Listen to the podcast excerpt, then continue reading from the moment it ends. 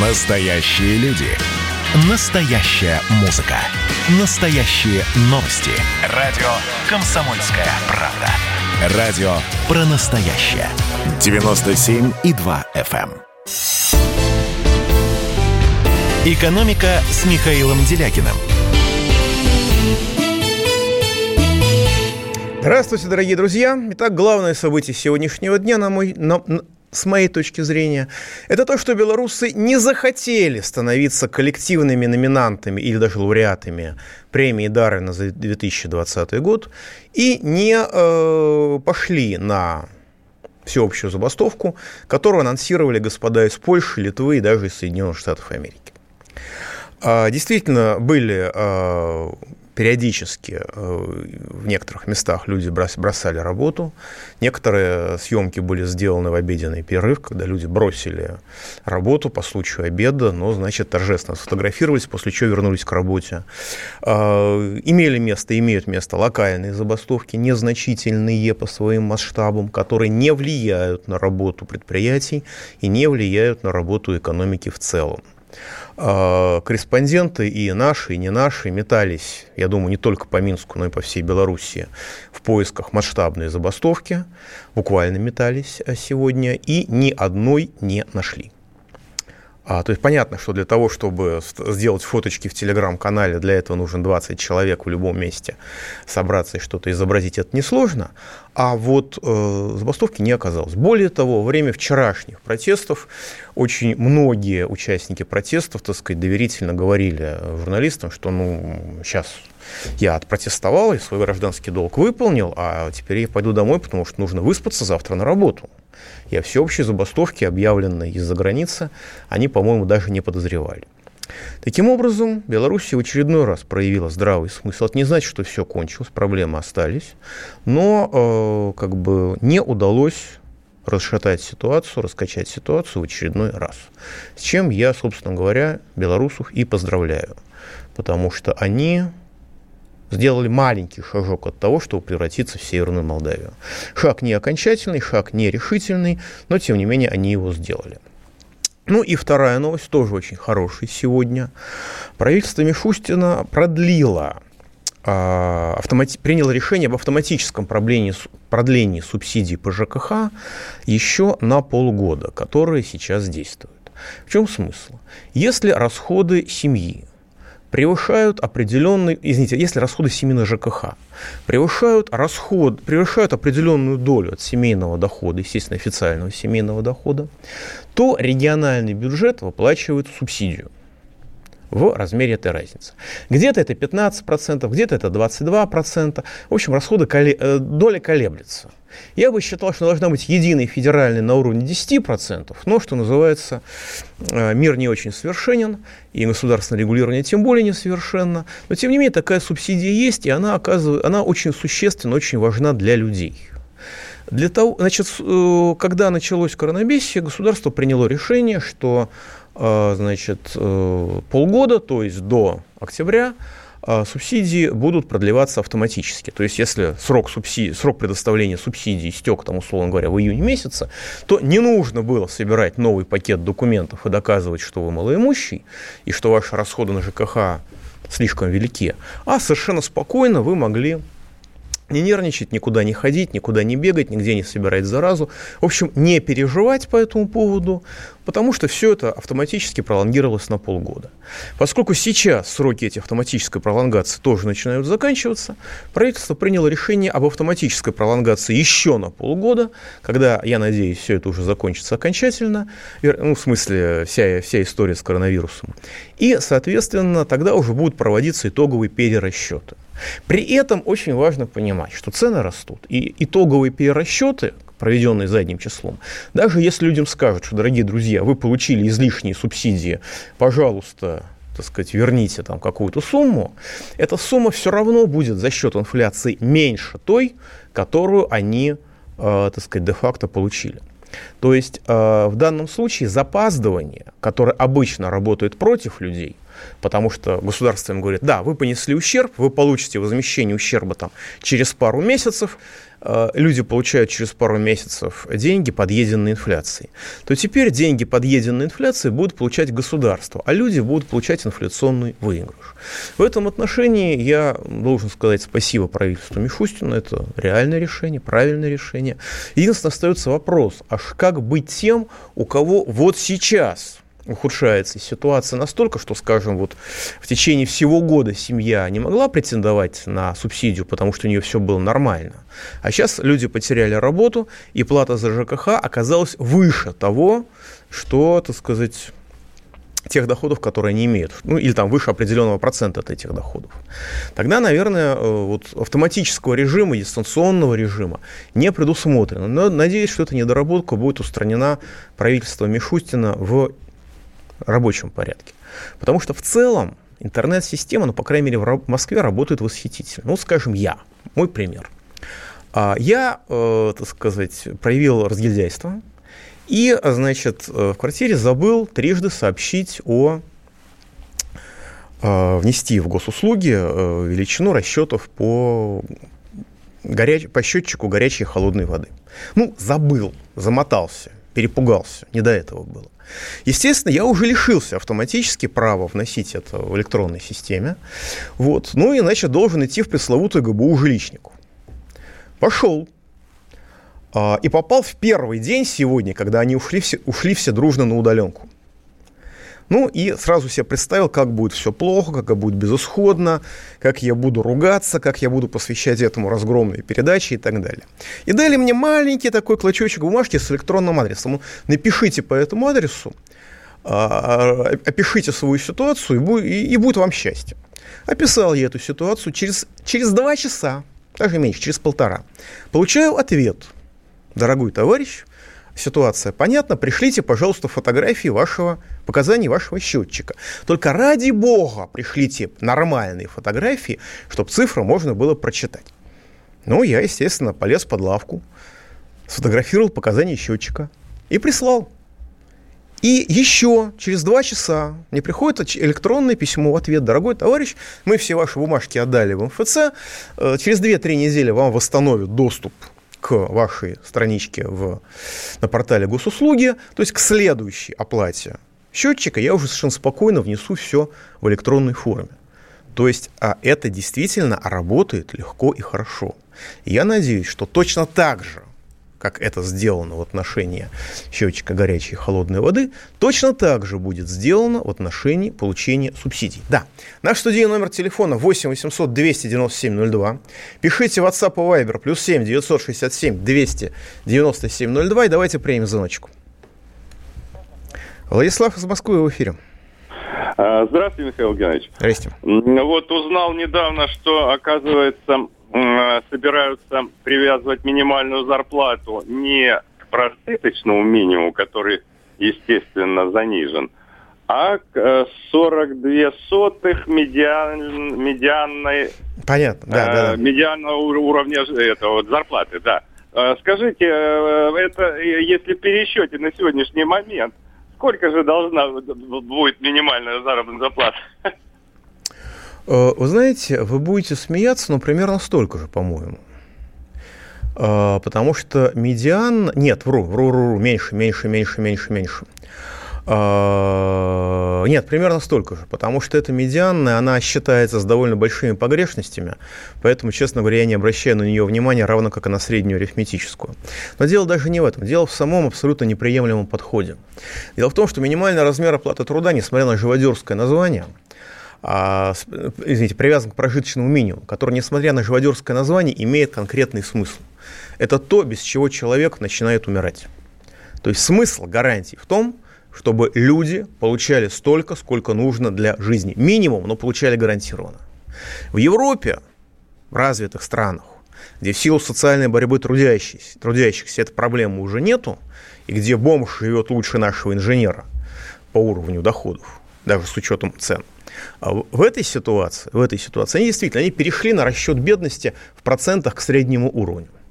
А у нас процент среднего уровня, во-первых, может быть любым, потому что любой, любой уровень могут посчитать, а во-вторых, а это никак не привязано к реальным условиям жизни. Это привязано к средней температуре по больнице, как в анекдоте. Когда, значит, если считать вместе с кочегаркой, то средняя температура по больнице 39, а если считать вместе с моргом, то 25. И живите как хотите.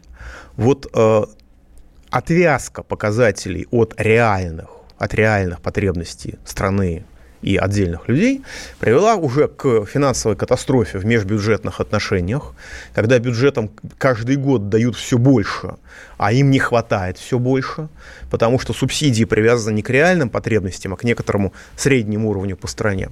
А сейчас тот же самый кошмар пытаются устроить и в части, так сказать, минимального размера оплаты труда. Давайте примем еще звоночку. Надежда Владимировна из Подольска в эфире. Здравствуйте. Здрасте. Я вот э, прослушала вас и хотела бы сказать по этому поводу, что вы говорите, что так все у нас хорошо. Нет, я этого не говорил. Это, это Надежда что можно позвонить, и нам продлят невыплаты наши. Вот я столкнулась с такой ситуацией. Я уехала э, в коронавирус на дачу. Хотела заплатить вперед за ЖКХ но у них не работал терминал. Пришлось все это дело отложить. Тем более наше правительство сказало, что если вы даже если не заплатите, то э, на, э, на, и проценты не будут начисляться, и все такое.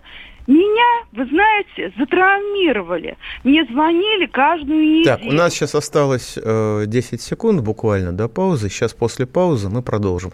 И оставайтесь, пожалуйста, в эфире. Пауза будет короткая, не переключайтесь. А вот о чем люди хотят поговорить, пусть они вам расскажут, о чем они хотят поговорить. Здравствуйте, товарищи! Страна слушает! Вот я смотрю на историю всегда в ретроспективе. Было, стало. Существует человек, который поставил перед собой цель, да, и сделал то, что сегодня обсуждает весь мир. Комсомольская правда. Это радио. «Экономика» с Михаилом Делякиным.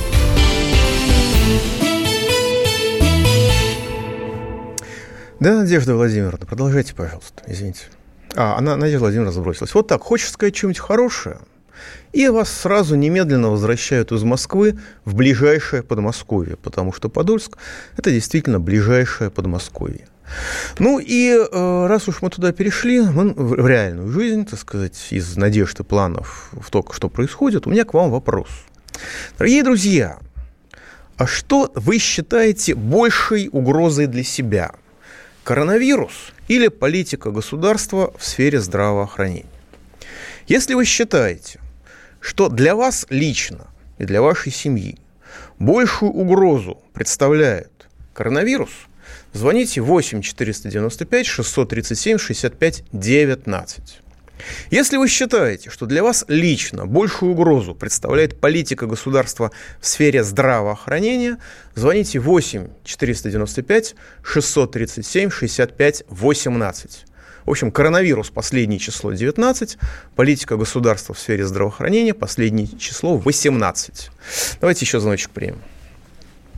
Сергей из Новосибирского эфира. Здравствуйте, Михаил Геннадьевич. Здрасте. Ну, тут, мы, ну, конечно, опасность больше всего представляет это наша власть угу. в лице Министерства здравоохранения. И у меня вопрос такой. Вот для какой цели создан вот этот госсовет? Как по-вашему? Э, Госсовет создан очень давно. Это совещательный орган, который позволяет учитывать мнение представителей регионов напрямую, мнение губернаторов. Когда-то губернаторы заседали в Совете Федерации, теперь там заседают представители э, регионов, ну а губернаторы встречаются в Госсовете. И надо сказать, надо отдать должное, решение, которое принимает Госсовет, они исполняются лучше, и сами по себе они более адекватны, чем законы, которые принимает наш парламент, скажем так. Вот. Но в перспективе, как я понимаю, предполагается перенести центр тягости в Госсовет, а президент будет выполнять такую полутехническую роль, которую он, был, которую он выполнял, как я насколько я могу помнить, во времена Медведева. Именно с этим сценарием связывают варианты возможного возвращения Медведева на пост президента Российской Федерации. Просто это будет уже другой пост с другими полномочиями. Возвращаясь к медицине, голосование у нас идет. Но я должен сказать, что у нас идет просто вой по всей стране. Я получаю в социальных сетях десятки таких сообщений, которых я даже не могу, не все могу воспроизвести, потому что они слишком страшные. Ну вот такое умеренное по интенсивности сообщение. Меня зовут Виктор. Моя семья живет в Ессентуках. А у нас целый регион Кавказских минеральных вод, между прочим, курортный регион, остался без возможности беременным женщинам рожать. Моя супруга беременная на восьмом месяце. В соседнем городе Ессентуки роддом закрыт. Обещают открыть после Нового года – Роддом в Пятигорске обладал самым большим потенциалом по количеству мест. В этот роддом приезжали, находились на наблюдении врачей, готовились к родам. На него рассчитывали люди из нескольких десятков городов и населенных пунктов. Потому что Кавминводы – это такая агломерация. Там люди живут в населенных пунктах, но практически это один большой, ну не мегаполис, да, но очень плотное там население. Теперь из него сделали фактически морг. Оттуда вывозят в день до 20, ну это не, не факт, что это так, но человек пишет, умерших от ковида. То самое стерильное, чистое почти святое место, где рождается жизнь. Каждый роддом обязан один раз в год закрываться на мойку на один месяц. В это время роженец направляют в соседние города. Сейчас в соседних городах роддома тоже закрыты. Работает только роддом в Ставрополе. Это более 200 километров. И небольшой переполненный роддом в Кисловодске. Я не знаю, как это назвать иначе, как геноцид или фашизм, когда истребляют собственный народ. Подчеркну, это крайне умеренное высказывание без личных нападок, без личных оценок, без личных характеристик наших руководителей. Но в целом, действительно, действительно, нас никто не просил рождаться, как заявляют, заявили нам представители «Единой России», которые говорят, после этого заявления пошли на повышение. А, нам, нас никто не просит существовать. Государство ничего не должно, как нам объясняют из каждой подворотни. И то, что на агломерацию, по сути дела, как в Минводы, а, остался небольшой роддом один, а вообще нужно ехать за 200 километров в Ставрополь, но это почти как Подмосковье, где тоже два часа нужно ехать до роддома в некоторых местах. Это называется оптимизация здравоохранения, превращение его в здравозахоронение. А, как, в чем была суть оптимизации?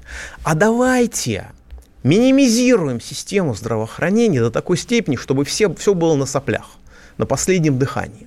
И когда койки довели до минимума, и уважаемые люди радостно отчитывались, насколько они сократили коечный фонд, после этого заболевание коронавирус, которое есть, нужно его отличать от коронабесия, но смертность в которого, по которому в разы меньше, чем даже от кишечного гриппа, от ротавируса, вот, э, это заболевание разрушило всю систему здравоохранения практически полностью. Сейчас абсолютная нехватка врачей по всей стране, почти по всей стране.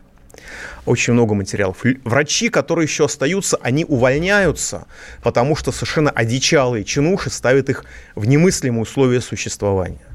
Ну, я напомню, что, скажем, в Москве почти вся, весь персонал скорой помощи переболел коронавирусом потому что они возят людей, которые болеют, естественно, они оказываются под вирусным ударом.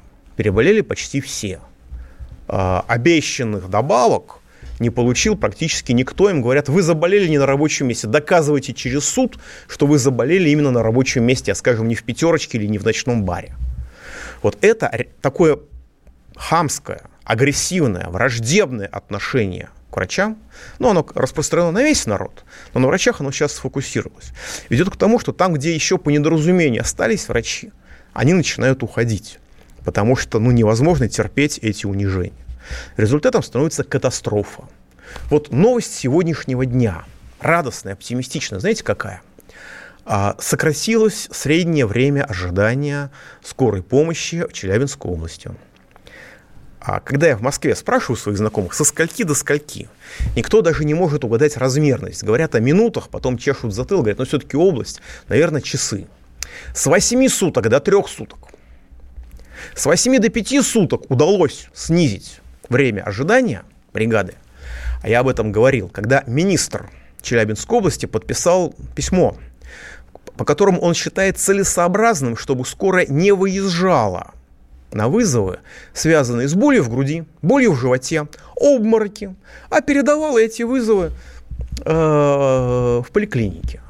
То есть, если вы потеряли сознание на улице, да, э, скажем, в 6.15, если поликлиника заканчивает работу в 6, или в 8.15, если она заканчивает работу в 8, то вам на этой улице лежать до следующего утра, если я правильно понимаю, письмо господина министра здравоохранения Челябинской области. Вот за счет этого абсолютно, вот с моей точки зрения, людоедства снизили с 8 до, до, 5, до 5 суток. После чего договорились с благотворителями, которые взяли на свой счет спонсировать 31 экипаж машин Яндекс Такси, договорились с Яндекс Такси, 19 в самом Челябинске, город-миллионник, между прочим, и 12 в Магнитогорске, чтобы развозить а, врачебные бригады к коронавирусным больным.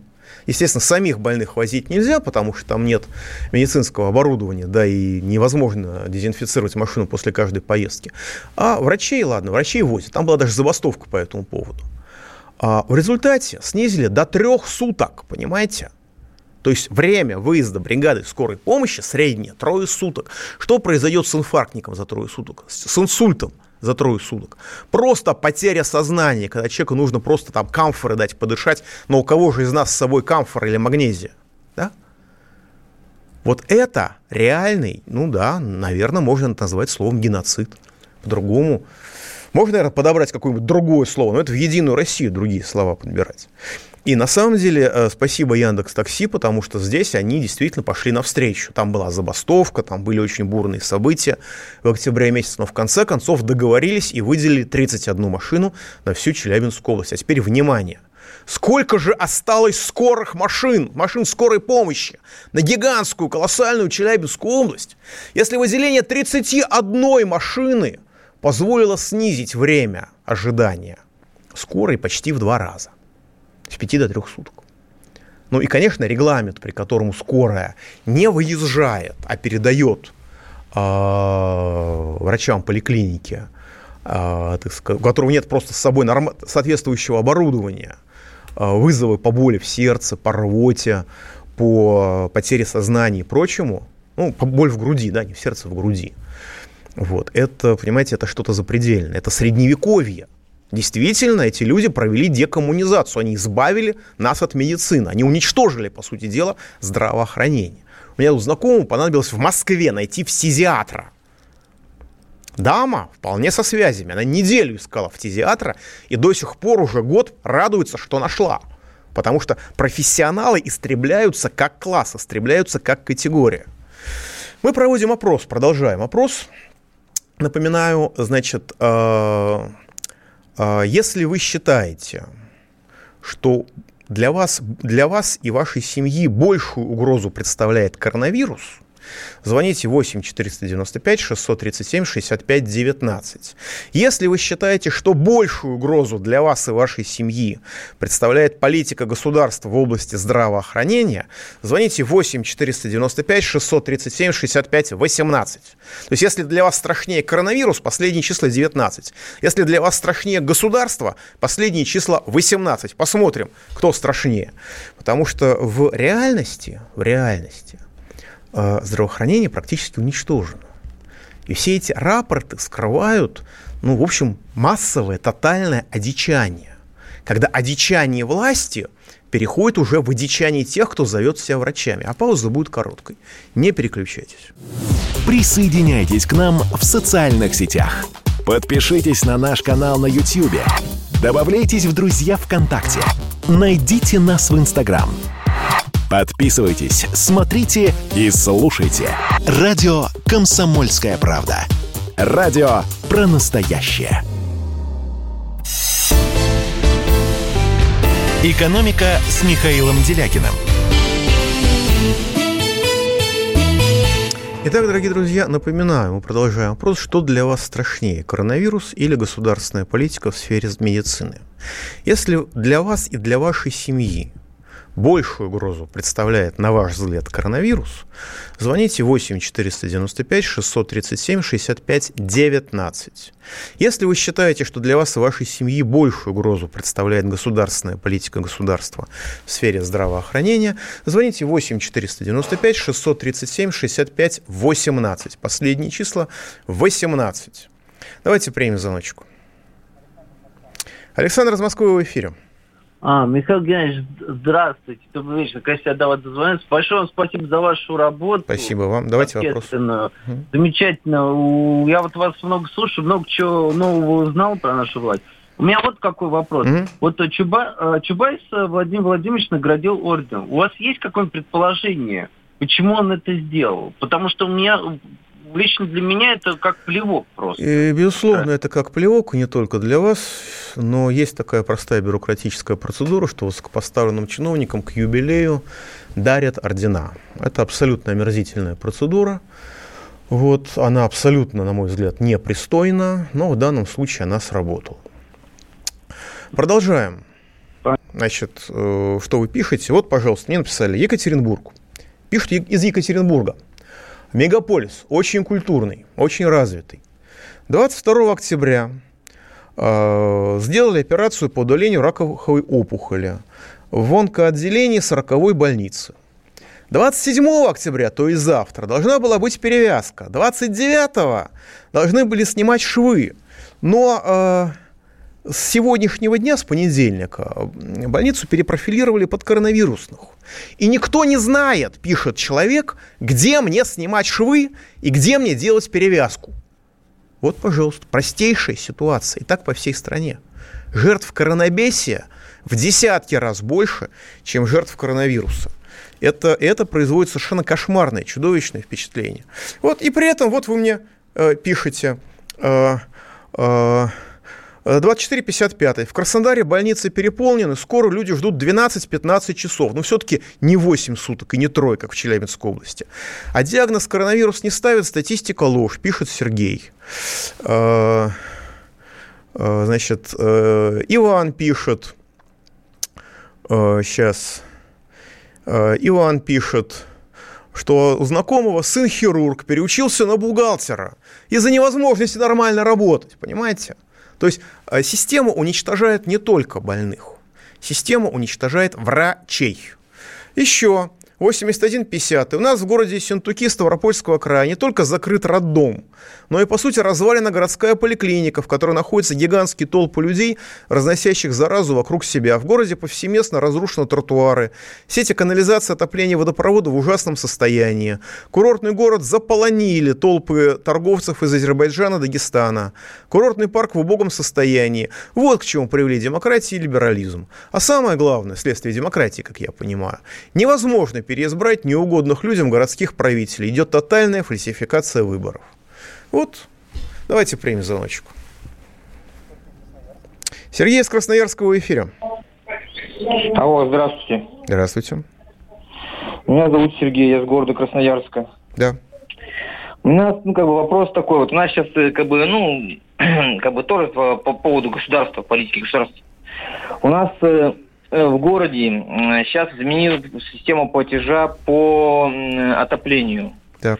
Раньше равномерно ну, распределялось на все э, месяца равномерно по году. Ну, в конце года, в первом квартале подсчитался либо перерасход, либо плюс или минус. Э, либо деньги населения возвращали, либо угу. с 1 сентября, а, с 1 сентября, кажется, э, только за отопительный сезон платить собрались у нас. Ну, в сентябре не было отопления, ну вот в октябре. В октябре должны понимать э, за спинный сезон только деньги. Но у нас же было за июнь, июль, август с населения деньги-то были сняты же. За понятно, сезон. понятно, спасибо.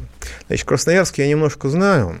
В Красноярске э, очень долгое время была чудовищно лютая, лютый бардак с управляющими компаниями. Это, наверное, самый страшный в этом отношении всех мегаполисов страны, потому что управляющие компании творили все, что хотели. Собирали сколько угодно денег, а потом растворялись в воздухе. Это вечный, э, вечный хаос, и мне очень неловко и стыдно, что губернатор и мэр так порядок, сменившийся, так этот порядок в этой сфере не навели. В данном случае, если в летом собрали деньги, а, за, так сказать, среднюю выровненную. Но нужно разбираться, собрали деньги за прошедшую половину зимы или за будущую половину зимы. Но если а, повышение цен носит полноценный характер, то в этом случае людей просто ограбили. Нужно идти а, к тем, кто может рассчитывать, проводить калькуляции, и потом обращаться в суд.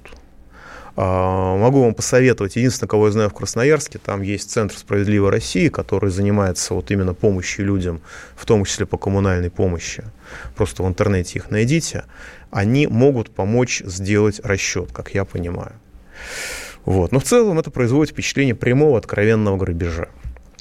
А, ну, о ситуации в стране, ну вот новости с Башкирии, пожалуйста, мне пишут из Башкирии. Город Давлетканово. Почти 6 месяцев горит незаконная свалка. Власти приезжают, смотрят на соседнюю свалку, законную, кашляя от дыма, говорят, что ничего у вас не горит, все у вас замечательно, и уезжают. Это 96 километров к юго-западу от Уфы, 23 тысячи человек дышат канцерогенами, дышат плодами, продуктами горения свалки в течение почти полугода. Власти Башкирии, Куштау их ничему не научила, этим просто, как я понимаю, не интересуются. Если это сообщение, разумеется, правильно. Обманутые дольщики Барнаула обратились за помощью к единственному человеку в российском государстве, от которого имеет, по их мнению, смысл ждать справедливости. Знаете, кто это? Обратились к Рамзану Ахматовичу Кадырову из Барнаула. Потому что никого больше в российском государстве, заслуживающего их уважения и не обманувшего их доверия, больше не осталось. Наверное, это самая яркая характеристика. Нет, вру, самая яркая характеристика нынешней государственности – то, что я позавчера увидел на Волхонке. Центр города Москвы. Самый комфортабельный мегаполис мира, с моей точки зрения. А, музей Ивана Тропинина, стена – Рядом галерея Ильи Глазунова, напротив Пушкинский музей, а, строго между храмом Христа Спасителя и Кремлем. Памятник Владимиру Крестителю просто виден от этого места, даже ролик выложил в социальные сети. И прямо на стене свежеотремонтированной, свежепокрашенного музея Ивана Тропинина реклама. Заработайте 100 тысяч рублей в неделю. И адрес электронной почты. Значит, такой заработок получают только одна категория населения – из тех, кто рекламирует, это те, кто носят, разносят э, наркотики по разного рода закладкам, наркокурьеры. Среднее время жизни наркокурьера на свободе, если я правильно понимаю, это где-то два месяца. Ну, раньше было так, сейчас может быть уже по-другому. Это как бы не та сфера, в которой я компетентен. Но эта реклама никем не замазывается. Она не новая, не то чтобы нанесли за 15 минут до моего прихода. И в этой рекламе заляпан весь город. Просто я впервые увидел это на, так сказать, столь людном месте. Никто ее не стирает, никто ее не замазывает, все довольны, все дружно борются с наркомафией. Треть, треть людей в местах лишения свободы, по живым свидетельствам людей, которые тут не, не так давно вернулись, это вот эти вот самые, э, так сказать, наркокурьеры. Нар, про процессы в отношении наркобаронов я не слышал ничего за все треть века национального предательства. Получается, что реальная власть в стране принадлежит наркомафии. Я не исключу, если через полгодика мы услышим, что э, очередные обманутые дольщики взывают о помощи уже не к Рамзану Ахматовичу Кадырову, а уже к реальным. К тем, кто производит впечатление реальных хозяев России. Потому что больше обращаться некуда. Давайте примем еще звоночку. Ростислав Москва в эфире. Добрый вечер. Хочу вас спросить про газопроводы внешний, про Северный турецкий поток. Вот вопрос сенатора Теда Круза в адрес Германии. А вы с чего это у мафии в Москве хотите газ через Северный поток покупать? Не является ли что-то верно замеченным, если вот вы про внутреннюю ситуацию говорите? И еще, как-то Григорий Явлинский сказал, что нашей нынешней власти главные авантюры впереди. Вот с турецким потоком, когда мы фактически стали льготно энергетически шестерить перед Турцией. Не получилось это авантюрой? Так как вот сейчас Лукашенко спросили долги за газ, там, он переплатил, как бы, ничего не платя, а ему списали. Ну, мы, мы, мы, так сказать, Украине полтора миллиарда заплатили в начале этого года просто так и Польша вроде бы собираемся заплатить. Значит, насчет господина Явлинского, слава богу, у Явлинского все его авантюры уже позади, насколько я надеюсь. И не ему вообще говорить об авантюрах, потому что это лидер партии, который в свое время продавливал абсолютно грабительское для России соглашение о разделе продукции, когда мы ничего не могли получить. Северный поток-2 для России выгоден, а то, что американские мафиози обзываются мафиози, так сказать, обзывают нас мафиози, э, это Э, просто проявление абсолютной беззубости, абсолютного ничтожества российской внешней политики что э, как бы, Россия превращена в половую тряпку, о которой вытирает ноги всякие проходящие мимо американский сенатор. Это считается нормальным, хорошим тоном. Но это не относится к реальному характеру проекта «Северный поток-2», это относится к э, людям, которые занимаются российской внешней политикой. Это катастрофа. Это люди, которые производят впечатление просто похоронной конторы – к моему глубочайшему сожалению. Это было начало. Это действительно история, которая будоражит. Так вся страна обалдела. И Россия родина слонов, она от океана до океана, да, и мы, мы всегда правы, мы никогда не сдаемся. И самое главное, что же будет дальше? Комсомольская правда. Это радио.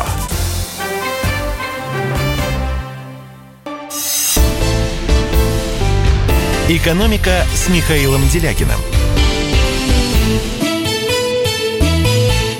Итак, дорогие друзья, подводим итоги нашего голосования. Проголосовало 274 человека, 4%, 11 человек боятся коронавируса больше, чем российской политики в области медицины. 96%, 265 человек – боится больше государственной политики в области здравоохранения, чем коронавируса. Итак, счет 4,96 в пользу российского государства. Я думаю, что российское государство и э, люди из «Единой России» сейчас испытывают чувство глубокого и, заслуженного удовлетворения. Мне очень часто говорят о том, что вот в государстве, конечно, бюджет замораживает деньги, но это же ничего не значит, и в целом это все не страшно, потому что эти деньги когда-нибудь нам пригодятся. Я просто нашел для вас данные, которые показывают, насколько важны, важны деньги.